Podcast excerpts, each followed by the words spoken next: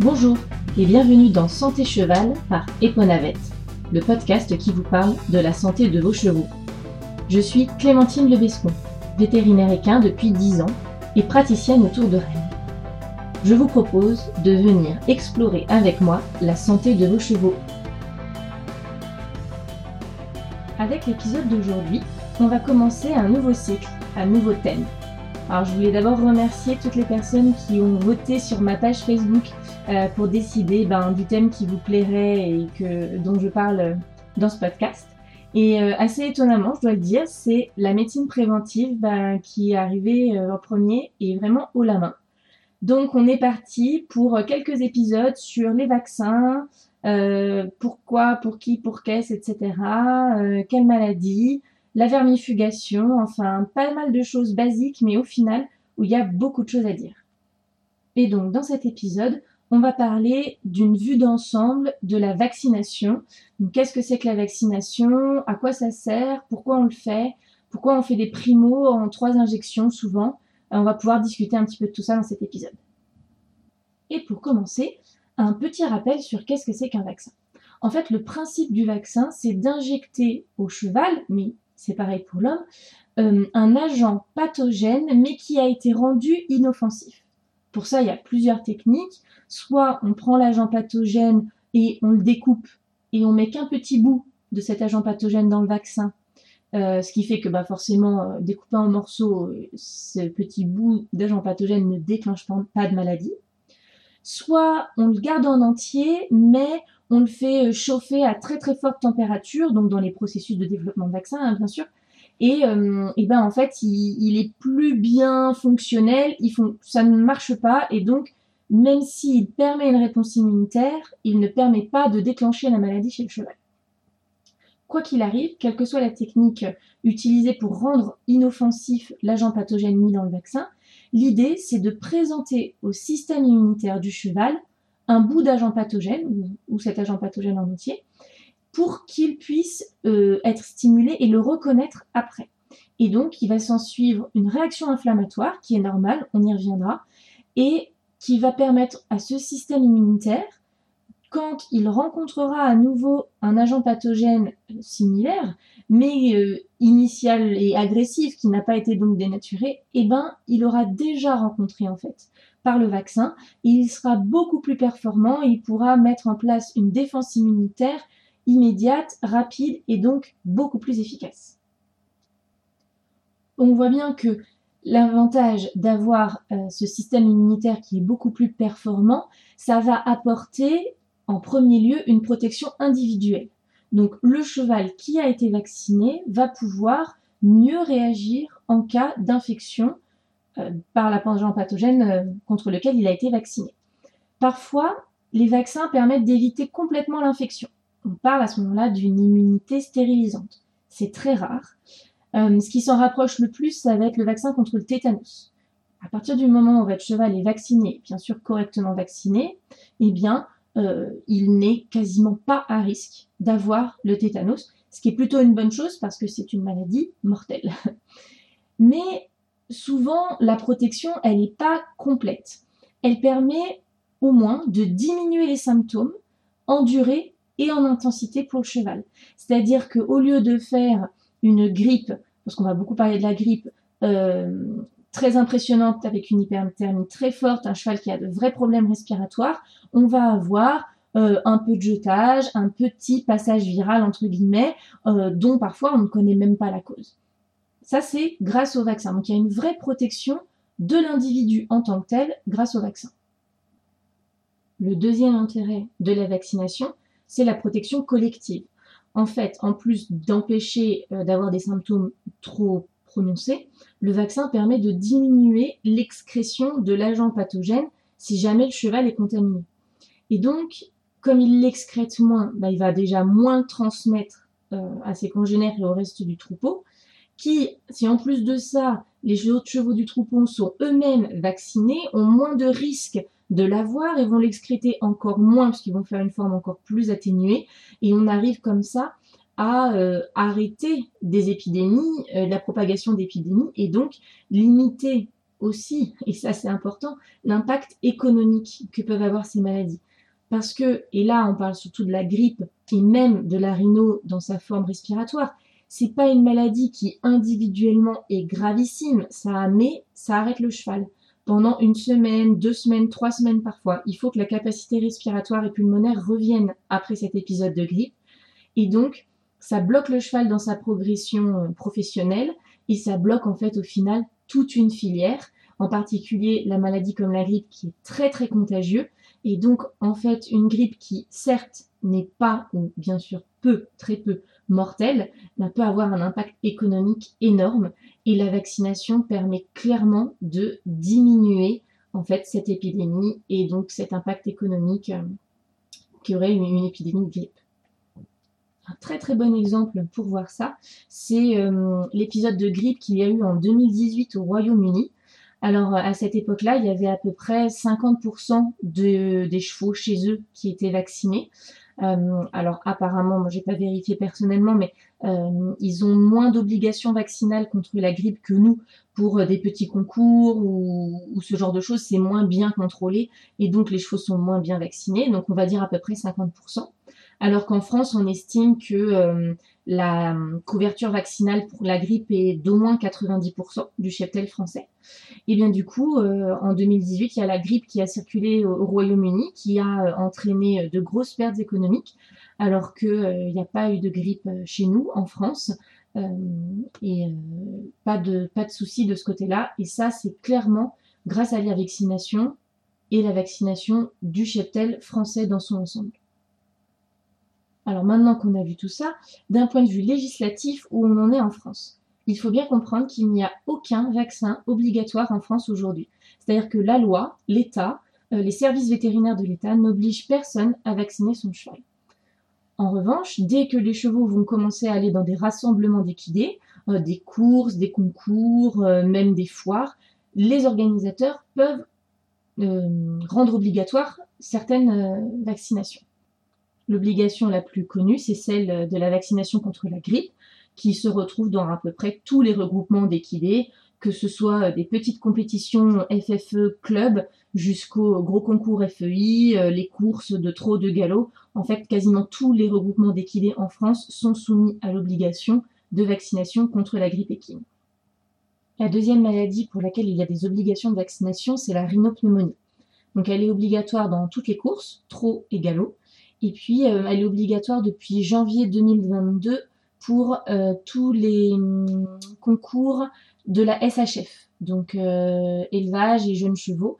Ça, il faut bien y penser parce que bah, c'est tout récent et ne pourront faire de concours SHF que les chevaux qui ont déjà reçu leurs deux premières injections de primo-vaccination. Il y a un mois entre les deux injections et donc il faut bien anticiper ça avant les prochains concours SHF auxquels participeront vos chevaux. Voilà pour les vaccinations obligatoires en France. Euh, maintenant, on va parler euh, bah, du tétanos. Une tétanos, c'est euh, un autre vaccin dont vous entendez forcément beaucoup parler, puisque les laboratoires proposent des fioles de vaccins qui contiennent grippe et tétanos. Alors, le tétanos, c'est pas une maladie contagieuse, du coup, ben, elle n'est pas réglementée ni obligatoire. En revanche, c'est une maladie qui est très très mortelle.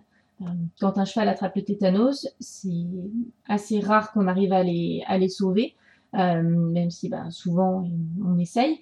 Euh, et c'est d'autant plus frustrant que le vaccin est vraiment très efficace contre le tétanos.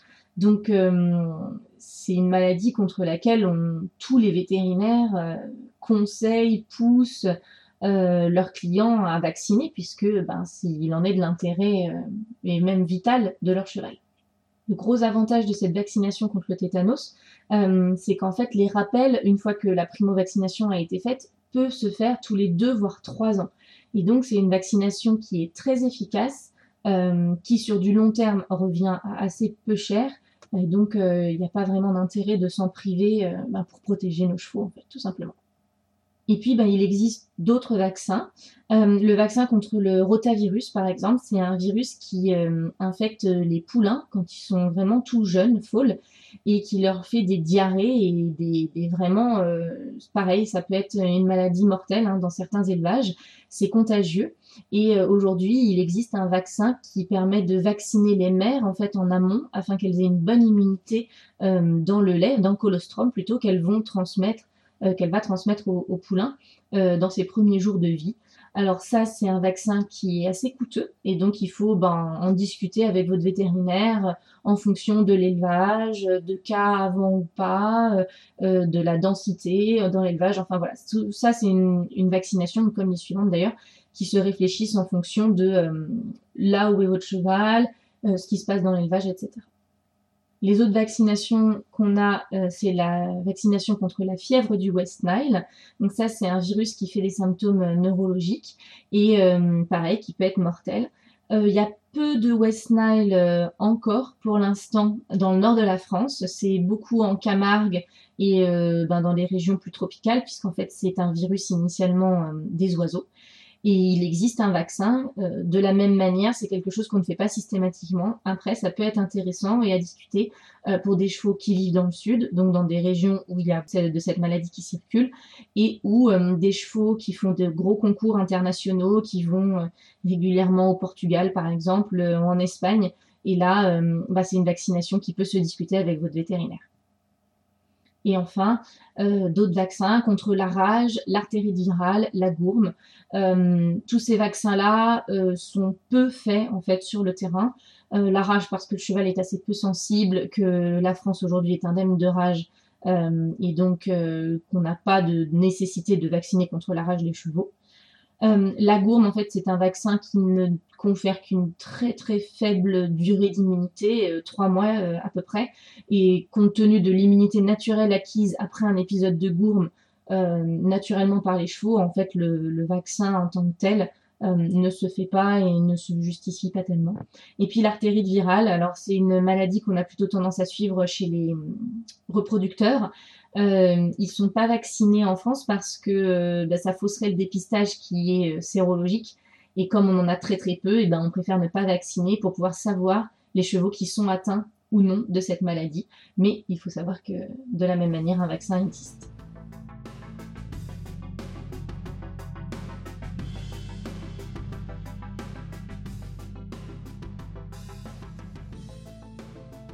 Parlons maintenant de la primo-vaccination.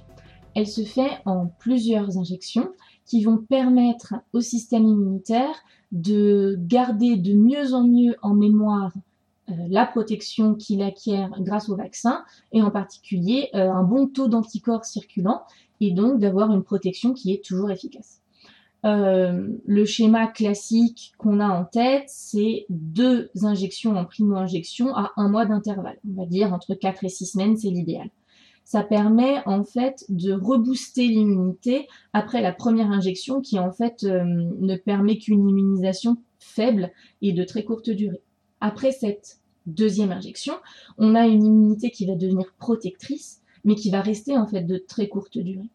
Et ce qui va permettre d'avoir une immunité protectrice euh, et un peu stable dans le temps, c'est cette troisième injection qu'on doit faire à 5-6 mois à peu près après la deuxième elle est vraiment nécessaire et d'ailleurs aujourd'hui, vous verrez dans les protocoles, elle est obligatoire pour euh, la plupart des schémas vaccinaux euh, faits en 2022. Donc moi, je parle plus facilement d'une primo-vaccination en trois injections à un mois et à six mois.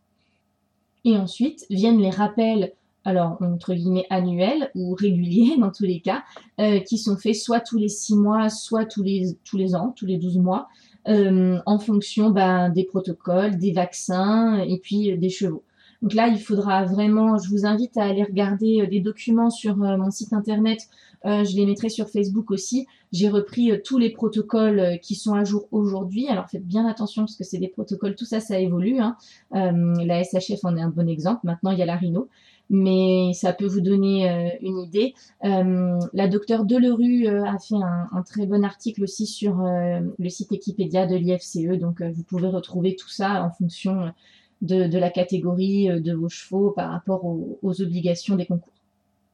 Mais ce qu'il faut bien noter, c'est que, et ce qui est vraiment important, cette troisième injection qu'on fait à 5-6 mois, si on la fait pas, et eh ben en fait, pendant toute l'année où le cheval ne va pas être vacciné, donc si on fait que deux injections en premier, puis après un rappel à un an, en fait, le cheval n'est pas couvert pendant cette année, il ne sera couvert et protégé qu'à partir de cette troisième injection, mais qui arrivera un an après. Et il existe, on ne sait pas comment les reconnaître, c'est un, un, gros problème d'ailleurs, mais des chevaux qui réagissent mal. Et euh, certains chevaux, en fait, quand ils n'ont pas eu cette troisième injection à 5-6 mois, donc euh, V3, et eh bien si on attend juste un an avant de les refaire, en fait, cette injection est trop éloignée dans le temps et ne permet même pas de remonter à une immunité protectrice. Et en fait, c'est comme si vous recommenciez une primo. Et comme ça, indéfiniment, puisque euh, le cheval n'est jamais protégé alors qu'on pense avoir fait une, bonne vaccination. Euh, heureusement, c'est pas tous les chevaux, parce que avant 2013, euh, il y avait que deux injections de primo-vaccination, ensuite un rappel annuel. Hein. Heureusement que la, la, la, la, population a été protégée contre la grippe et même la rhino euh, avant ça, mais euh, on a une, vraiment meilleure efficacité avec ce rappel à six mois. Donc c'est pas juste pour vous embêter parce que ça je l'entends. Hein, de toute manière, vous pensez qu'à l'argent ou c'est c'est fait que pour nous embêter et qu'on paye plus. Non non, il y a, y a un vrai raisonnement scientifique derrière. Et c'est vrai que euh, c'est pour ça d'ailleurs que les, concours l'ont rendu obligatoire parce que biologiquement, il y a un intérêt à, cette troisième injection.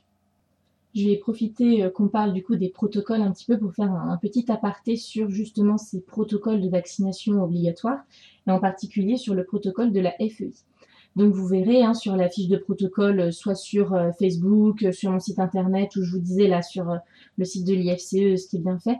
la FEI demande à ce que les rappels de grippe, une fois qu'on a fait donc bien sûr la primo en trois injections, hein, avec le premier rappel à six mois, donc la FEI demande à ce que les rappels soient annuels, donc faits tous les ans, mais et c'est là la subtilité, que le dernier vaccin ait été fait dans les six derniers mois plus 21 jours. Ça veut dire que concrètement, si votre cheval saute euh, ou concourt d'ailleurs en international et qu'il ne fait des concours que de mars à septembre, si vous vaccinez votre cheval euh, en mars, bien attention 7 jours euh, avant les, concours, mais vous le vaccinez en mars, jusqu'en septembre, il est dans les 6 derniers mois plus 21 jours, le, le dernier vaccin, et donc ensuite, on n'a pas besoin de vacciner ces chevaux-là tous les 6 mois mais le dernier vaccin doit être fait dans les six derniers mois. Donc à partir du moment où votre cheval il a des concours FEI à peu près toute l'année, effectivement il y a un intérêt à le vacciner tous les six mois de manière systématique, mais ce n'est pas euh, ce que demande la FEI en particulier. Ça c'est euh, une question qui revient beaucoup beaucoup. La dernière chose sur laquelle euh, je voulais vous parler des vaccins, ce sont leurs effets secondaires. Alors, comme on l'a vu en début de podcast, le but du vaccin, c'est de créer une réaction inflammatoire. Donc c'est normal qu'il y ait une réaction inflammatoire. Maintenant, le but du jeu, c'est qu'elle soit bien sûr maîtrisée et qu'elle aille stimuler le système immunitaire sans avoir trop d'effets secondaires. Malgré tout, on a régulièrement euh, des œdèmes au point d'injection, des petites douleurs, euh, des fatigues, euh, parfois même de la température. Tout ça, souvent, c'est transitoire et c'est vraiment bénin beaucoup plus rarement, on peut avoir une inflammation qu'on va qualifier de beaucoup plus sévère avec des chevaux qui sont bloqués. Alors, bloqués dans l'encolure si jamais l'injection a été faite dans l'encolure. Euh, parfois même, moi j'en ai vu euh, qui étaient euh, très très gênés des postérieurs quand on a fait les injections dans la cuisse, avec des œdèmes par exemple, mais vraiment marqués et assez impressionnants. Donc ça c'est heureusement beaucoup plus rare, euh, mais ça nécessite euh, ben, d'aider le cheval avec des anti-inflammatoires parce qu'un cheval bloqué, et en particulier de l'encolure, qui ne peut plus boire et plus manger, eh ben ça c'est pas normal. Il faut faire quelque chose. Même si euh, la réaction inflammatoire en tant que telle, ben elle est normale et qu'elle va finir par passer, on peut pas laisser le cheval comme ça. C'est la même chose pour une autre complication qui est heureusement très rare, ce sont les abcès au niveau du point d'injection ça arrive, il y a des chevaux qui réagissent euh, très fortement, très vivement, et du coup, ils vont faire euh, des abcès, parfois même à, chaque vaccin. Je me souviens d'une jument qu'on ne piquait euh, plus qu'au poitrail à cause de ça, et qui, malgré tout, malgré une désinfection très particulière de la zone, puisqu'on savait qu'elle réagissait fort, faisait des abcès et donc après bah, il faut réfléchir de l'intérêt de la vaccination, à quelle fréquence, etc. On, peut le faire. Et là on en revient au tétanos par exemple qui lui est vraiment important pour le bien-être du cheval et, le fait qu'il n'attrape pas le tétanos et qu'il n'en meurt pas. Est-ce que la grippe c'est nécessaire de maintenir un cheval en compétition euh, alors que ben, à chaque fois qu'on lui fait son vaccin, il a droit à deux abcès par an? Voilà, la question se pose, je n'ai pas la réponse, c'est vraiment à discuter avec votre vétérinaire, mais heureusement, tous ces effets secondaires sont rares. Ce qu'il faut noter, c'est qu'en fait, c'est à cause de ces effets secondaires qu'on conseille souvent de laisser le cheval au petit travail pendant quelques jours après le vaccin. Je pense que on est beaucoup en ce moment en France à être passé par une vaccination euh, dont je ne citerai pas le nom, mais on se rend bien tous compte que ben un vaccin ça peut faire mal le lendemain ou le surlendemain et peut-être que de laisser votre cheval tranquille euh, à juste faire une petite longe ou un petit travail, une petite balade, et ben pour son cou, euh, pour son poitrail, pour ses, postérieurs, en fonction de là où vous allez piquer encore, et ben c'est plutôt agréable pour lui. Et voilà pour cette petite vue d'ensemble sur les vaccins. J'espère que ça vous aura appris des choses et que vous aurez mieux compris euh, la manière dont, ça se passait. N'hésitez pas à venir me poser des questions sur ma page Facebook, j'y répondrai avec plaisir, et puis à m'envoyer vos retours. Une petite attention particulière, je ne sais pas si vous avez vu, mais maintenant on peut noter euh, les podcasts sur Spotify en particulier. Alors si vous avez aimé, si vous me suivez, eh ben, mettez 5 étoiles au podcast, ça me fera super plaisir. À bientôt